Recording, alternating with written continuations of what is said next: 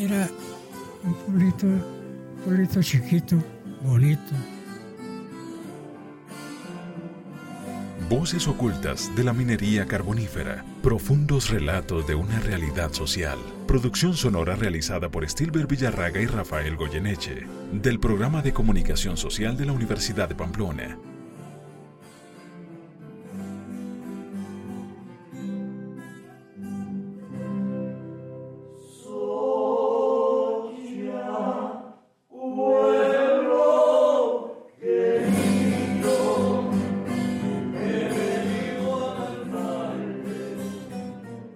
Con un fraterno saludo damos bienvenida a Voces Ocultas de la Minería en Socha, Boyacá. Para dar apertura al primer episodio, es pertinente adentrarse en la riqueza histórica y cultural de este municipio, que aportó valerosa y significativamente a la libertad colombiana. Con el paso incesante del tiempo, el pueblo sochano fue dejando de labrar y cultivar los fecundos suelos, y hoy extrae un mineral llamado carbón en buena parte de su territorio.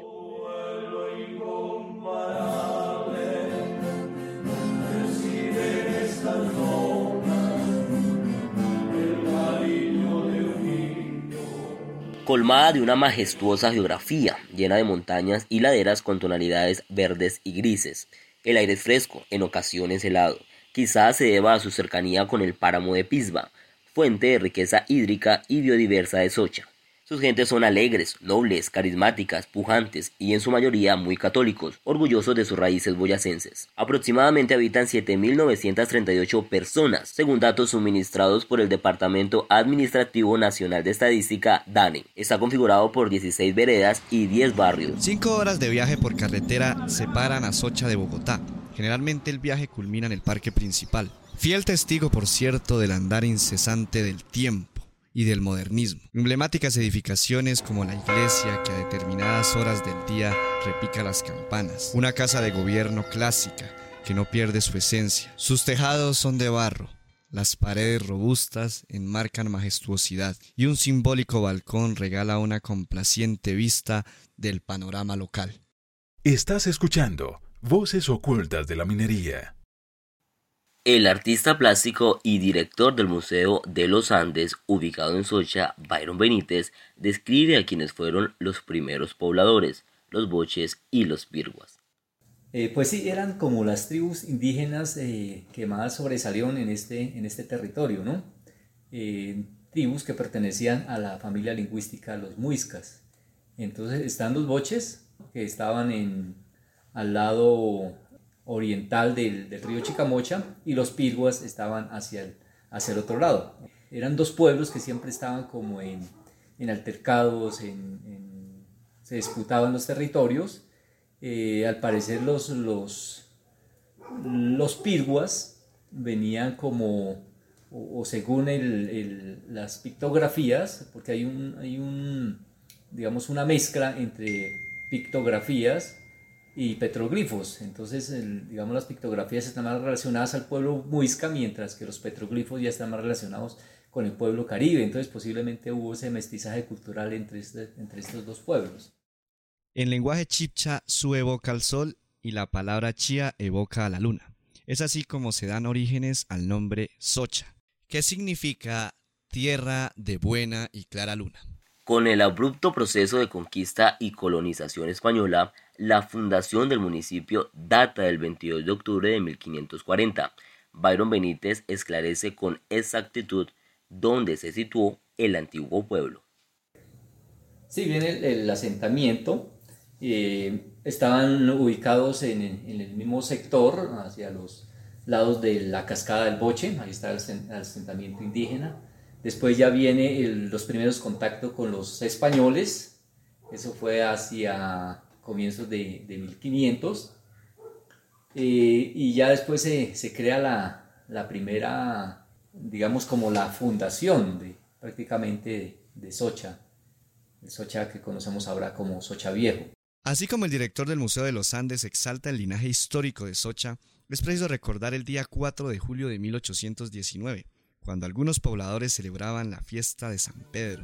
Era característico alargar el festejo por varios días. Entre juegos, risas, melodías de guitarra, un pelotón de soldados los sorprende y de inmediato pide que los lleven al centro del caserío. Allí le recibe el sacerdote Juan Tomás Romero, quien comprende que son la avanzada de las tropas comandadas por Simón Bolívar. Este evento marcó la historia de Socha y la convierte en villanodriza de la libertad de América, un pueblo vigoroso que se quitó las vestimentas y nutrió a los héroes patriotas de la colonia. Al icónico suceso Benítez le atribuye la importancia acorde a un logro libertario que consolidó la República Colombiana.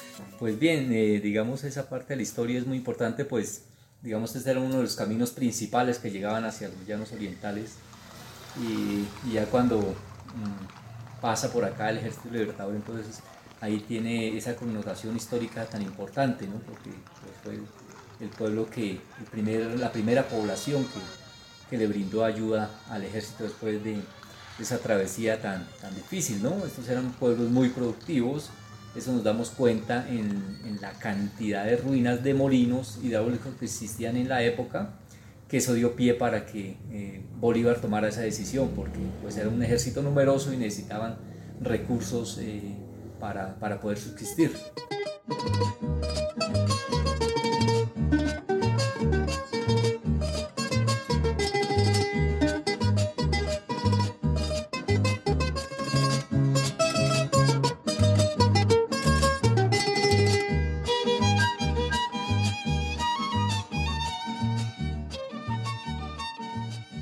Posterior a la independencia, al pueblo colombiano lo flagelan brotes violentos. La situación social sufre cambios paulatinos. Para mí no, no fue muy marcada, ¿no? Y más, digamos, más que todo en los pueblos. Los pueblos siguieron siendo iguales, las guerras siguieron existiendo, siguieron apareciendo. Entonces el cambio no fue, no fue muy, muy notorio. Los pueblos siguieron en su misma condición, o sea, no supieron en realidad para ellos que era, que era, digamos, la libertad, porque siempre siguieron, digamos, con los mismos parámetros. Poco a poco, pues ya se fueron cambiando algunas cosas, pero en sí no, no, no creo que fue muy notorio en ese entonces. Corría el año 1870 y el casco urbano de Socha se traslada al sitio conocido como Laguna Seca, debido a fallas geológicas. Eh, y se traslada acá precisamente porque el territorio de Socha Viejo pues siempre ha existido ahí una falla geológica, entonces siempre se ha movido la tierra constantemente, lo vemos todavía, deslizamientos, eh, agrietamientos en, en, nuevas construcciones, entonces siempre ha habido una falla y el traslado por acá pues fue en un terreno más estable. Jorge Alfonso Amaya, a sus 68 años, fue docente y rector en varios colegios de la región. Su memoria evoca la socha del antaño. Pues anteriormente, pues, la, digamos, la vida prácticamente se obedecía toda a la parte agrícola y algo ganadero. Entonces nosotros nos nacimos casi realizando labores propias de agricultura y algo de ganadería.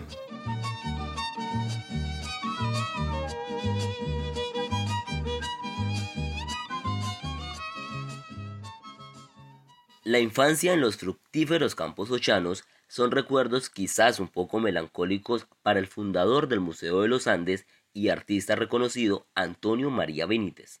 Era un pueblito, pueblito chiquito, bonito, poca gente, poca gente. Lo único que conocí fue eh, el atrio y la, la, iglesia que había enamorado de la iglesia, porque cuando fuimos a aquello yo me tocaba tocar las campanas me subí a la torre a, tocarlos. Me cansado con los, los, brazos que me daba. Entonces subía y tocaba las campanas. Eso creo que fue lo que me aturdió. Y yo estoy sordo. ¿De tocar las campanas se quedó sordo? Sí, sí, porque arriba es el, el tono que dan las campanas. Y esto se oye en todas las veredas. Y, y cuando fui cartero del telégrafo teléfono, pues ahí en la municipal me quedé. Ahí había una mata de oticón que la tumbaron. Ese era mi primer desayuno, los oticones. Pues en ese tiempo, digamos, nosotros teníamos mucho oficio en el campo. Teníamos que cuidar los animales. No había luz eléctrica, por lo menos, para poder cuidar los animales con cuerda, que llaman hoy en día, y me tocaba con, con lazo y con estaca. Porque como son minifundios, no se podían dejar los animales sueltos. Entonces, pues siempre uno se entretenía mucho en la parte de, cuidar los animales, la parte agrícola, se entretenía mucho mm, cazando pajaritos en el, con las caucheras. Entonces, pues en ese tiempo no había ese sentido ecológico hoy en día de cuidarlo. Si no era como la diversión, no había más que hacer. Y había muchos juegos infantiles bonitos eh, que compartía uno por ahí con los vecinos.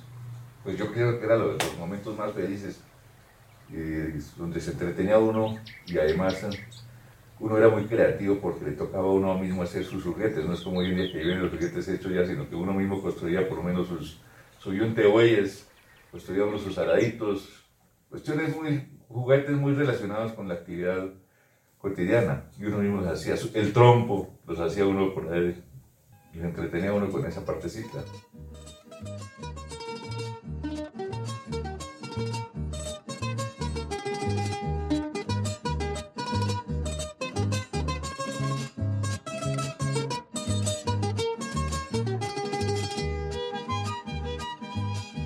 Tus sentidos se conectan con voces ocultas.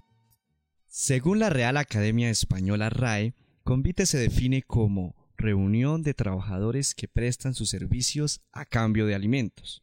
Estas eventualidades no giraban en torno únicamente a la comida, eran verdaderos festines agrícolas. Jorge Amaya ovaciona a estas encantadoras tradiciones campesinas. Los convites y los cánticos de los campesinos en cada uno de los convites de acuerdo al momento de la cosecha, por lo menos cuando había la siega se cantaba mucho la jea. Entonces los convites eran una cosa muy espectacular porque trabajaba mucho tanto las mujeres como los hombres, las mujeres haciendo los potajes que llamábamos, preparando toda cantidad de comida, las mogollas grandotas, eh, la chicha, el guarapo, el café, y los hombres trabajando, los niños ayudando en, los servicios de campo, por ejemplo, regando las semillas, regando el abono, y la gente grande arando, desmatando, que llamamos la acción de con el asador. Entonces eso era lo bonito. Y la alegría que, que, existía en esos convites, había mucha... Lo otro es las parvas, que llamábamos nosotros, que es la cuestión de, de, unos espacios que llamamos las eras, donde se trillaba con caballo el trigo y la cebada. Eso era muy atractivo.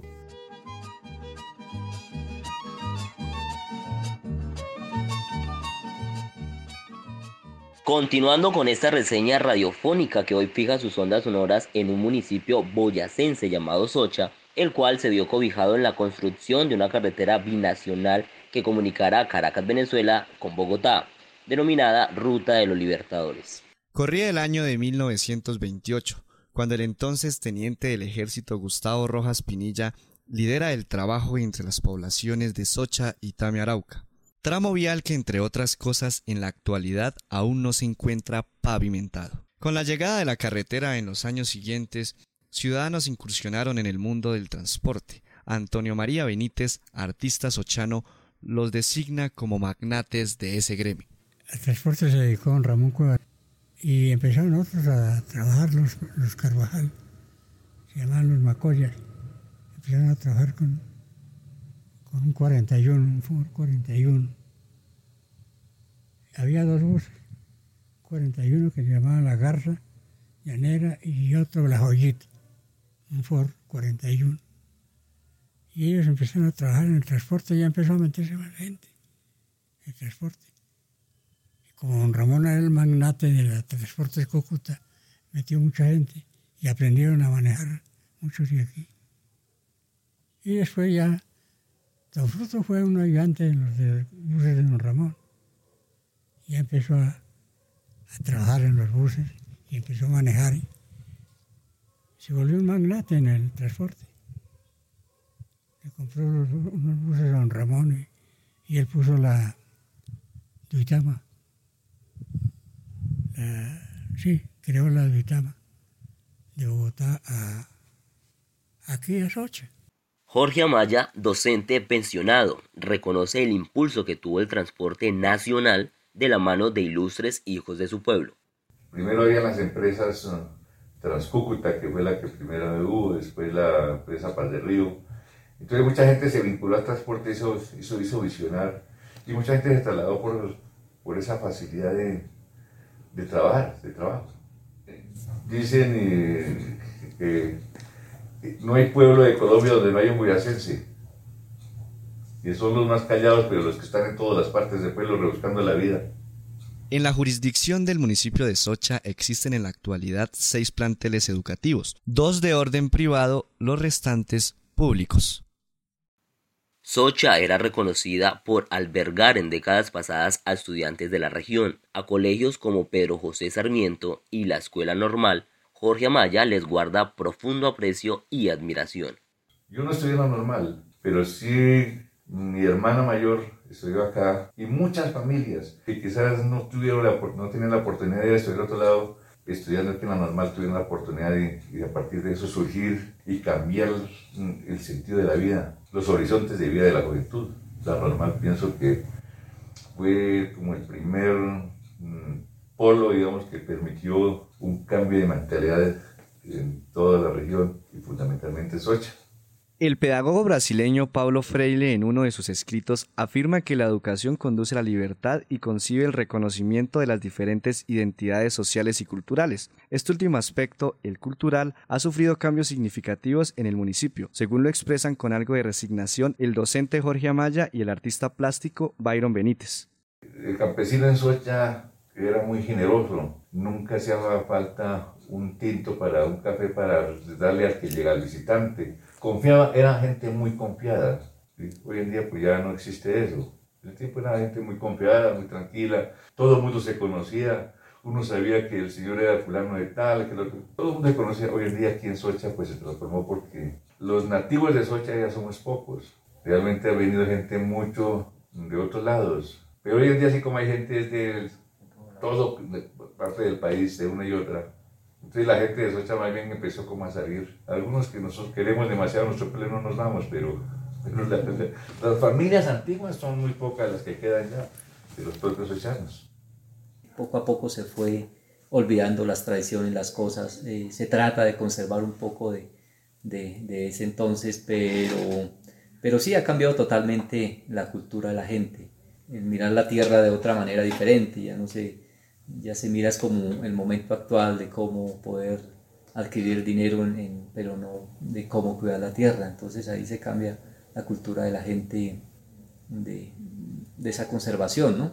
Aunque ahorita pues se, trabaja también para, para que otra vez se apropien de las cosas, pero, pero sin embargo ya ha cambiado mucho la mentalidad.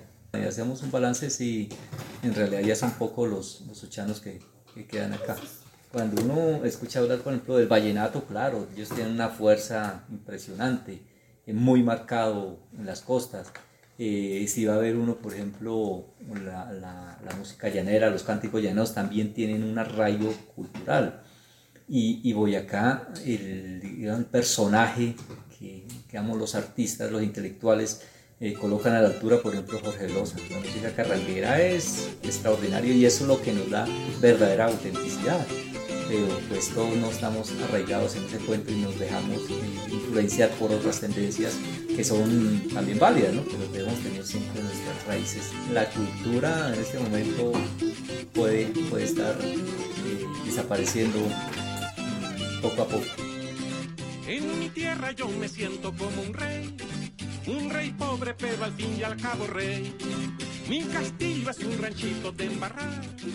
Las tradiciones y vivencias retumban en la memoria de quienes han tenido la fortuna de vivirlo. Tal vez aquellos diciembres o esos juegos con los que pocos hoy se divierten vuelvan mediante las narraciones de Jorge y Byron. Sobre todo cuando estuvo haciendo el padre Ramón de Jesús Mujica, mmm, se organizaba mucho la, cuestión de los matachines. Una, cada vereda había competencia entre las veredas para mostrar lo mejor de la vereda en cuestión de uh, disfraces.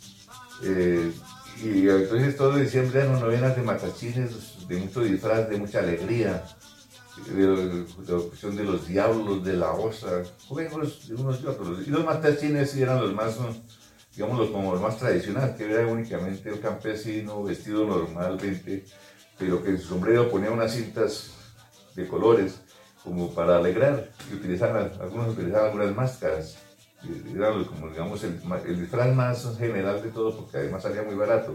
Pero a partir de eso empezaron a caer otro tipo de disfraces, fundamentalmente la cuestión de la vaca, del toreo, de la osa y los diablos. La Josa, Josa Piojosa. Eh, hace poco, eh, en, un, en un diciembre, uno veía más marimondas que diablos. Y uno decía, pero, pero ¿qué está pasando? Ahí viene la, la, parte cultural de la costa y uno dice, pero, pero ¿en qué momento está apareciendo esto? Los diablos estaban demasiado escasos.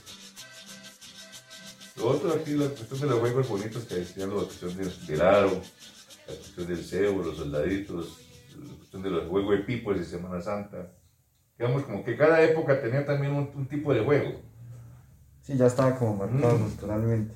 Sí, digamos, por ejemplo, antes de Semana Santa jugaba uno a los pipos, a las maras. Después de eso venía el trompo, después de eso venía la, la cuestión del aro, después de eso ya venían los tipos de apaches, después de eso venían los quemados. Como en cada época había como un tipo de juego. Tus sentidos se conectan con voces ocultas. Evidentemente, Socha ya no es el mismo pueblo que Jorge Amaya y Byron Benítez recuerdan. El pasar de los años y los procesos evolutivos hacen que sea desconocido para ellos. Aún todavía uno conoció un pueblo todavía bastante, bastante tranquilo, ¿no? Ahorita ya, ya viene el bullicio de, empezarse a abrirse ya como ciudad, porque si miramos, Ocha en, sí ya es una ciudad pequeña. Entonces el cambio ha sido bastante drástico y vienen cosas a futuro también que se van a ver. Digamos, de lo que Socha yo, que yo conocí arriba del año 57 a esta época es completamente diferente. Completamente en todo, con usos, costumbres y servidumbres, digamos, es completamente diferente.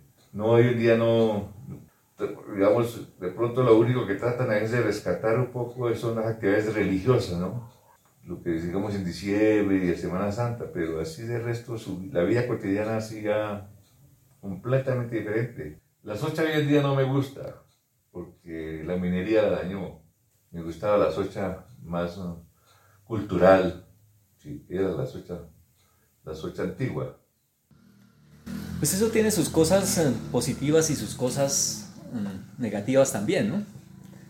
Pero sí, sí trae muchas cosas en, en la economía, es, es importante, pero, pero entonces, digamos, viene un deterioro cultural en, en la manera como, como la persona ah, gana dinero, pero de, la misma manera la derrocha, o sea, no tiene la mentalidad de, de, progresar o buscar la, la manera de vivir, sino lo que ganan lo, lo ganan, lo, lo gastan inmediatamente. Entonces, mm, no se enseña a la persona a cómo, cómo manejar lo que gana, sino lo que gana se lo, se lo gastan y, no piensan en, otra cosa.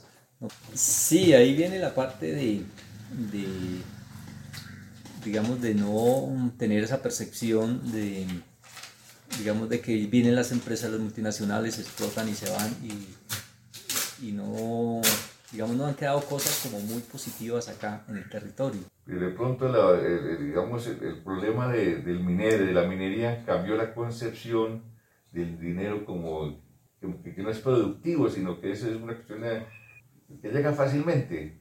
Claro que esa es una actividad muy, de mucho sacrificio, ¿no? O sea, Pero es una actividad de sacrificio, pero que, que, que, de la, al mismo tiempo que es de sacrificio, es una actividad de muerte. ¿sí? No es una actividad de producción. Yo pienso que lo que debemos es buscar actividades de producción que permita también como valorar al ser humano como, como, como persona, como ciudadana. En los años 50 se presentaron eventualidades como el derecho al voto de la mujer colombiana y la apertura de las explotaciones de hidrocarburos y minerales. Muchos municipios del país, incluyendo Socha, dan inicio a la explotación carbonífera, que los ha venido alejando de otros sectores económicos y productivos. En el siguiente episodio nos adentraremos en la historia del denominado oro negro, aquí en Voces Ocultas de la Minería. Los acompañamos Rafael Goyeneche y Stilber Villarraga. No olviden escuchar el siguiente capítulo a través de este medio de comunicación y diferentes plataformas digitales. Hasta una próxima emisión. Voces ocultas de la minería carbonífera. Profundos relatos de una realidad social. Producción sonora realizada por Stilber Villarraga y Rafael Goyeneche. Del programa de comunicación social de la Universidad de Pamplona.